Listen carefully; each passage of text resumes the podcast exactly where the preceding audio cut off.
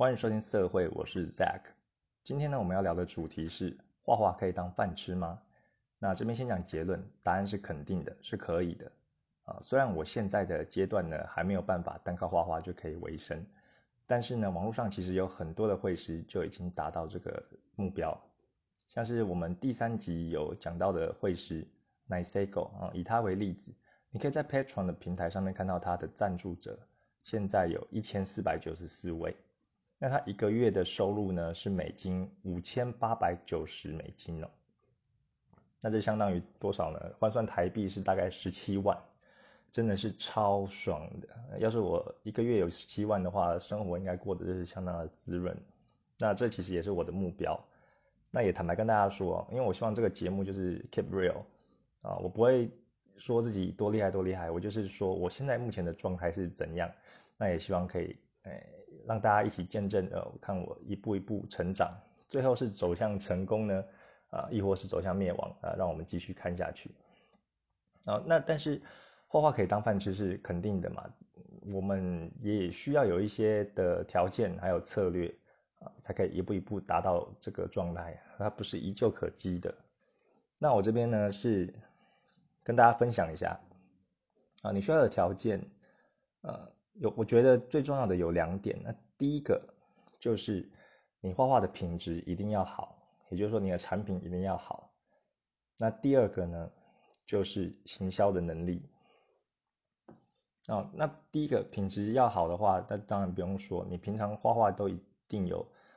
基本的基础。那你在这个基础上呢，就不断的去精进。有时候其实我看到呃绘师社团或是其他的地方呢。有些人他可能一开始刚开始学画画，大概学了两个礼拜后，他就把他图，呃，抛到这个社群媒社群网站上面，然后就跟大家说：“哎，我画这样子，请各位评评分呐，我这样可以接，呃，接委托吗？”那我看到，我其实是觉得，哎，不知道要回什么，因为他，你光看他的脸呐，呃，他画脸人物脸的比例就已经整个跑掉了，那更不用说是身体呀，甚至手。那个画那个手都还画的很奇怪，很不成熟。那其实哦，如果你画画想要出人头地的话，并没有想象的那么容易。这是一个不断不断自我超越的过程。呃，这中间我们有很多要学习的地方。那你只要稍微一松懈的话，你可能就嗯错失了很多就是哦进步的进步的机会。所以。这个品质还有努力，我觉得是基本的。那另外一个，呃，刚刚讲到第二个的话，就是行销嘛。那行销这个是相当的重要。我也是，啊，我之前，我之前的话呢，我都是，我的也是偏向是埋头苦干的话，那也没有想要把自己的心力放那么大的一块在行销上面。那结果是什么？结果就是我花了，就。关起门来，我自己画的很开心，但是我的画却没有让别人可以看到，那我也找不到我的受众，所以就等于说是一个自嗨啊。如果你一直处在自己的圈圈的话，那你当然没有办法去养活自己。那行销这方面呢，呃，当中的我觉得沟通的能力很重要，包括你跟客户沟通，还有你的业务力。那比如说你在跟客户呃议价或谈判的时候啊。或者说在跟你的粉丝互动的时候，这些都是有一些技巧的。那行销其实我觉得算是大部分会师的硬伤啊，因为我们就很宅，我们就是自己喜欢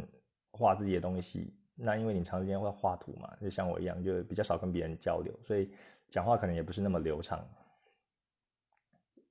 所以呢，呃，行销这部分是。如果你很会，已经很会画了，那你可以开始学习说，哎，你怎么样把自己的东西 push 出去？呃，不一定要，呃，你可以在网络上就看一些，哎，怎么样行销自己的，呃，一些课程啊，或者像 YouTube 上面看啊，或者说你可以，呃，在工作的时候，你可能，那像我之前的工作是，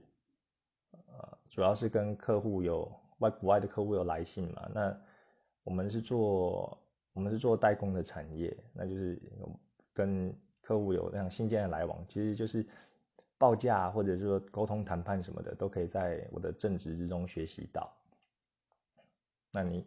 啊，如果想要让你的作品被传递出去的话，当然就要找方法啊，去练习练习去说故事，去跟别人沟通，和把你的作品给推销出去，让更多人知道。那一开始一定要花比较多的心力，比如说。你这两项条件，一个是品质，一个行销。你可能一开始的话就是五五分，一半一半，啊，行销比例占了那个一半的时间分配。那你可能努力了一段是努力了一段时间，慢慢让别人看到之后，你可能可以变成六四，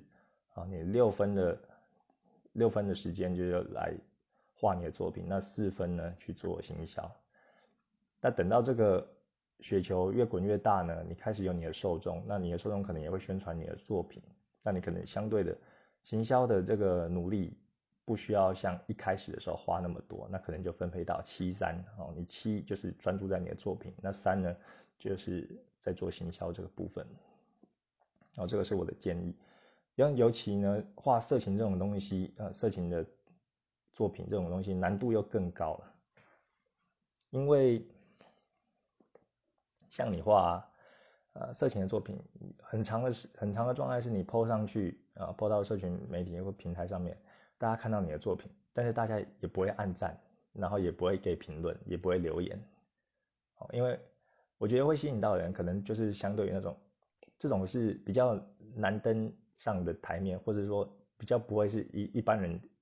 很轻易就可以开启的话题嘛，所以大家可可能比较闷骚。就是默默的看，默默的支持，但是不会表态。所以对于我们这种色情卫士来说，也很难掌握到，哎，你的受众到底在哪里？那为什么好像很冷清呢？就是自己的页面很冷清哦，上面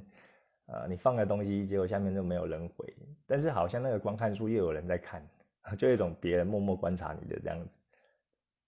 那这个是我自己的经验了。那另外啊，刚刚讲的条件，那现在是讲策略。哦，你要让你的作品被传出去，其实有几个呃比较常见的策略。那我觉得第一个很重要的就是你画的主题哦，你的个人风格一定要先定出来。我觉得这个其实很难，就是你一开始的定调，你要定怎么样，怎么样定义自己哦，这是其实是跟一个自我对话的过程，去了解你的东西。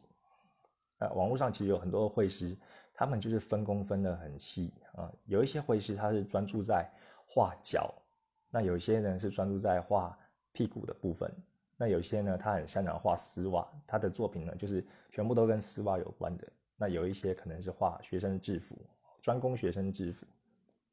这样有什么好处呢？哦，这样子的话就是说，比如说我想要看一个丝袜，我联想到丝袜的话，我可能就会想到这一位绘师，然后。他就变成说，在这个领域的职人，那很自然的，他就会吸引说想要看这一类主题东西的人，他的，呃，他的呃怎么讲，target customer 哦，他的目标顾客就很明确，哦，那吸引到人就是一方面是对丝袜感兴趣的，那一方面也是，哎，如果像我这个会师，我可能不太知道怎么画丝袜，那我第一个会想到他，我也会去他的页面这样看，所以。呃，策略呢，就第一个一定要知道你要画的主题是什么，那你就是专攻那一项主题。那第二个呃分享的策略呢，就是你可以搭配一些节日啊，搭配一些节日节庆来画你的作品，比如说呃之前的圣诞节啊，或是过年啊，跨年，那或者是我们接下来要即将要过年了嘛，过中国的新年。那这些节庆呢，你都可以搭配。比如说，在圣诞节的时候，你就把你画的人物搭配圣诞节的衣服。那过年呢，中国过年可能就可以画个旗袍，然后你的人物，你的人物拿个春联什么，然后写呃恭贺新喜等等。那这样子呢，也可以在这个节庆。的时候被大家看见，大家会会比较容易看得到你的作品。那再来呢？呃，还有就是你可以画同人的作品，因为像像我们呃我们这样的绘师呢，可能要自己原创一个角色是相对的困难，但是其实生活中啊，网络上有很多已经很成熟的作品，哦，你就可以选定一个你自己很喜欢看的动漫呢，上面的人物，你可以呃用你的 style 去画它，那画，比如说假设我喜欢的是那个二郎传说的不知火舞，我觉得他很性感，啊，是一个。呃，大姐姐型的角色，那我很我自己本身很喜欢，那我就画他。那我画了之后呢，呃，你的 hashtag 就可以写就是这个角色不知火舞的名称嘛。那喜欢这个角色的人呢，他会也会看一些相关绘师的作品，他就会看到你的。那很自然的，你就可以带到一些呃你的一些观众到你的页面去。那老实讲。呃，其实，在画同人作品的时候，我自己是有一点，一开始我是有一点排斥的，因为我觉得这种东西就是 copy 已经有现有的东西，我比较喜欢画一些原创的，那就觉得说，嗯，我们好像没有自己一个核心的价值，那都在拷贝别人已经已经创造出来的那个很棒的角色，那我只是。跟着别人的屁股这样走，那但是其实我老婆后来就有讲一句话，就让我转变了这种想法啊，因为她呃，我老婆就跟我说，你还是可以画你原创的东西啊，但是同人的作品，你画它，你画它并不是说你去 copy 它是什么的，就是说你画它的话，嗯，目的是可以让更多人看到你的才华，看到你的才能，那它就是算出一呃，算是一种。带路财的概念呢，就是说你可能一直埋头苦干画你原创的东西，但是你都没有人看嘛。那你借由可能一个月，你可能画一些其他漫画角色的作品，那这些作品呢，你放网络上会因为啊喜欢他的人然后看到这个作品而被带进来，带到你的页面。那带进来之后呢，他可能会看到说你其他的。呃，你自己画的原创作品，那我老婆很有智慧，她这样跟我讲，我就我心里就是比较释怀，就比较没有那么排斥。那我也有开始尝试画一些我自己喜欢的角色，然后自己喜欢的同人同人角色。那么策略呢？第再要讲的就是原创了，最后一个就是原创。我觉得绘师画到最后，其实都会想要自己创造属于。呃，属于自己的一个角色，对你就是呃，让你的个人的特色更加的鲜明。像是我自己的话，啊，其实我一开始会画原创角色的原因就很简单，因为，嗯，我看的漫画其实是很少啊，就是相对于呃，可能很喜欢看漫画的人，我看的就相对少了。我看的一个可能也跟大部分人一样。就是现在在红什么，然后讨论话题度比较高的，那我会去看。那可能我不会自己主动去去找什么特别好看的，啊，特别好看的漫画作品。那现在比例是有点高，因为我也是等于说看人家角色的性格的塑造，或者是嗯他讲故事的功力或者他的分镜啊，我会用这个角度去去接触一些接触一些动漫啊，所以呃。我觉得原创的东西，你可以从一开始的时候就开始像我一样，那你就慢慢的啊，一边画原创，一边画一些同人的，再像刚刚讲搭配一些节日啊，或是配合呃找到一些主题。那再来呢，就是嗯，有时候我们画画也可以配合一些时事，就是像现在当红的在红什么，那你也可以搭这个顺风车，让你的作品被看见，因为它就是。大家在浪头上就是很红，会谈论的火红的话题。那如果你搭了这个顺风车的话，会让你作品被看见的机会呢比较大。比如说之前，然后之前《鬼灭之刃》就非常的红嘛，那网络上啊，或者是我们电影也卖爆哦，很多很多人就是会 cosplay 啊，或者说很多的会师他都会画一些《鬼灭之刃》里面的角色。那你也许你很喜欢里面某个角色，你就可以去画画，搭上这个顺风车。那策略，我觉得最后一个要分享的就是说，嗯，像我们在画画，嗯，就像我一很早之前，很早之前跟大家分享的，你画画的话，你可以慢慢画，但是你不要中断，因为这种东西就像是一个柴火，你你现在在，呃，你现在在在烧这个烧这个柴这个柴，那你必须要添加柴火，它才会火才会继续烧嘛。那你的受众才会看到那个光芒啊，才会看到你。那你就是要固定，我觉得持续力很重要。因为有时候我自己也会，呃，灵感一来，超多的灵感，我就一直画，一直画，一直画。然后在那一段时间呢，就是拼命的放作品。然后这些柴火放完了之后呢，我又突然就沉寂了一阵子，那可能没有灵感了，然后又做其他的事情，那那个火就会熄了。所以。到下一次添加柴火的时候，哎，人家已经忘记你了，那你变成就说又要去 build up 这个，呃，呃，你就就要又要添加柴火，要重新来过。所以我觉得持续力是很重要的。比如说，你可以每一每个礼拜你固定发三张你的作品，或者是呃每天呃，或者是看你自己定的，那就是不要不要断掉。你也许。作品没有画那么快，但是你可以，也可以放一些草稿啊，或者是放一些结合生活时事的呃话题啊，你的画可以应用到呃话题之中，或者说你可以画一个简单的四格漫画，就是搞笑的，那那个其实不会花很多时间，但是重点就是说不要停下来，哦，固定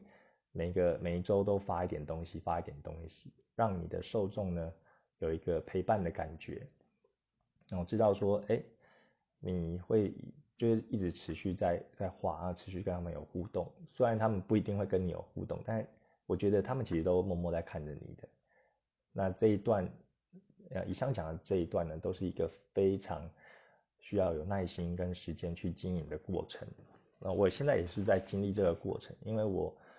嗯，从去年九月开始才比较认真画。那我的一些平台。像 Pixie，像 Patron，也是在大概九月、十月的时候才创立的，所以我其实跟大家一样，都在走这一个，呃，还没有被人看见，但是就持续的添加柴火的过程。那这段时间一定要有耐心，而且不要灰心。如果别人没有对你有评论或是按赞的话，其实，呃，你可以去追踪这些数据，但是不要让这些数据影响你，你就是专心的去。画你的画就对了啊，专心做你的行销，我觉得这个心境上你会觉得比较放松啊，不会因为别人没有关注你而放弃。那以上讲的是呃，我觉得画画的这些条件跟策略，但是像我们现在在在蹲低嘛，在深蹲的这段时间啊，你追寻目标一定要有稳定的收入为前提，所以你要有一个备案。那你的备案是什么呢？呃，我这边跟大家分享第一个就是，呃，如果你还没有办法用画画来来赚钱，来应付你生活所需的话，第一个你要找一个正职的工作，哦，或者是兼职，哦，第二个是兼职。那找工作的话，当然，也许它并不是你最喜欢的，但是它是一个过渡的过程。如果你真的要，呃，走画画这条路的话，你一定要有想办法可以养活自己，不然。再远大的梦想，你都会被现实打败，就放弃了。那工作，我是建议说，啊，不管正职或兼职啊，只要你可以养活自己就好了。但是可以的话，你尽量可以选择那种比较有弹性的，呃，最好是可以远距工作，或者说你的上班不会早朝九晚五。因为我自己曾经有尝试过，然后那种很固定的生活，其实你下班之后，啊，有有时候就很累。那就变成说你画画就中断了。那我觉得，我自己是没有那么大的体力啊，再加上我年纪可能也大了，哦，不像高中、大学这样子，还有还可以熬夜这样，熬夜去画画。那所以要考量你的体力，嗯，那你找的工作的弹性。那另外呢，就是啊，除了工作之外，你也必须要有其他的收入来 cover 你。呃，比如说，呃，我现在是，我现在是算是 free freelancer，就是我的工作其实也有一部分是平面设计师。哦，我是我在做我的正职工作的时候，我其实私底下也有接一些案子。那我会接这些案子呢的原因，也是因为我在工作之余呢，之前呃一开始进入职场的时候，下班呢我就去学那个呃 Photoshop 跟 Illustrator。那有了这些技能呢，我有我有开始有陆续接一些案子，而不是色情的案子，就是真的是就平面设计，像是呃 logo 的设计啊、海报啊、名片，或者是菜单哦等等的。那我其实都跟那我自己其实最钟爱的当然是画色情图片嘛，我想要成为色情色情绘师，但是我又不敢跟别人就是这样明目张胆的讲。所以有时候别人会问到说：“哎，你现在在做什么？”哦，我的我就跟他说：“我是平面设计师。”但我自己心里知道，我表面这个平面设计师只是 cover 啊，我自己真正想做的是色情绘师。哦，我自己会有一点情节，就是感觉自己好像是那种就夜魔侠或者是蝙蝠侠这样子啊，早上是这样子啊，很很跟跟跟别人交流是一个样子。那晚上呢，我就开始进行我自己的。超级英雄计划，啊，就开始画我自己想画的东西，呃，还蛮喜欢这种双重双重身份的感觉，但是就是有时候真的是很累。那我希望如果我呃色情绘师这一块呢之后越来越有人气的时候，那我也许就可以用这个身份呃见人，我可以搬到台面上，我就不用那么辛苦了。啊，其他的收入像是平面设计啊，你有在接一些案呐，或者说。不只是设计的案子，你可能有接一些其他，呃，像是我我现在都分享我自己的经验了，像是我之前也有接过主持的案子，哦，很难想象我现在录 podcast 录那么烂，我竟然还可以去主持啊！我之前有去主持一个尾牙的场合，那些我大学也有主持一些呃系上的活动哦，我知道可能很难想象了，但是。刚好我有这个机会，那另外呢，可能你也有一些股票的收入嘛，可以 cover 你。当然是没有办法完全 cover，但是多多少少有一点钱。那如果我们还没有这些收入的话，你自己可以想一想，呃，自己除了画画之外，或者是你的工作之外，你还有没有什么其他技能可以运用的？呃，像我我自己的话，我有在打木香鼓。啊，那打的话也应该是有，我觉得是有一定的水平的。那也许我的另外一份收入呢，我可以靠木香鼓的教学去赚一些零用钱。对，并不是说是很到很专业的老师，那也许我可以教一些儿童啊，呃，想要学木香鼓这个乐器，或者想要认识这个乐器，我可以规划一些课程去教学这样子。啊，那这个其实就是开启你多元收入的一个管道。那为什么我跟大家分享为什么我现在就是也可以做这一些有的没有呢？其实我觉得最感谢的就是，嗯，去年九月我终于鼓起勇气来请了育婴留职啊，因为之前我哦每隔一段时间就会想要，其实就会想要离职啊，那一直就迟迟就没有，因为就被现实就是。嗯，就会担心说，嗯，自己辞职了，哇，那我现在没有钱了，那会未来感到担忧，那对自己可能又没有自信。那这部分呢，我也是有跟我的一些朋友聊，或者跟我的老婆有聊，啊，他们有给我一些鼓励，这个之后可以跟大家分享。总而言之呢，我从九月就是开始，呃，跨出了我的第一步，那一直到现在，我真的觉得还好，我有跨出那一步，我真的没有后悔。而且我跟呃呃我跟我的小孩相处的时间呢又更长了。那去年九月的时候，天气还很热，我每一天就会带我的小孩到到处去玩。那不管是推推车啊，或背背巾，带他去各个不同的地方啊，或者不同的城市去去旅游，我觉得那种感觉很棒，就跟儿子相处在一起。啊，对，我的小孩是男生儿儿子，那也因为我我那时候就比较闲了嘛，那我就开始有一些机会，等于说我做设计平面设计案的时间又变多了，那我可以跟一些呃比较有时间跟一些朋友去做交流。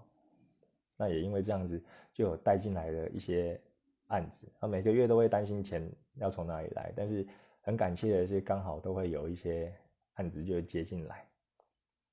那包括是主持的案子也是，呃，那个邀请我主持的老板，他就刚好看我之前有认识啊，他就刚好看我说，哎，你现在育音留职嘛？那我们我之前看你有在有在主持，有在跳舞，感觉还不错。那我们今年公司的尾牙。呃，要不要给我策划这样子？哦，因因为是因为有我休息的这一段时间，我才慢慢有发掘这些机会。我真的是觉得非常的感谢这一路上可以支持我的人。那这一段时间的体悟呢，我是可以用几个字来形容，就真的是旧的不去，新的不来。有时候我们可能因为害怕而不敢做出某些决定，但是你跨过那个坎啊，你会看到更多不同的风景。那像这画画也是一样，呃，虽然现在是一个 nobody，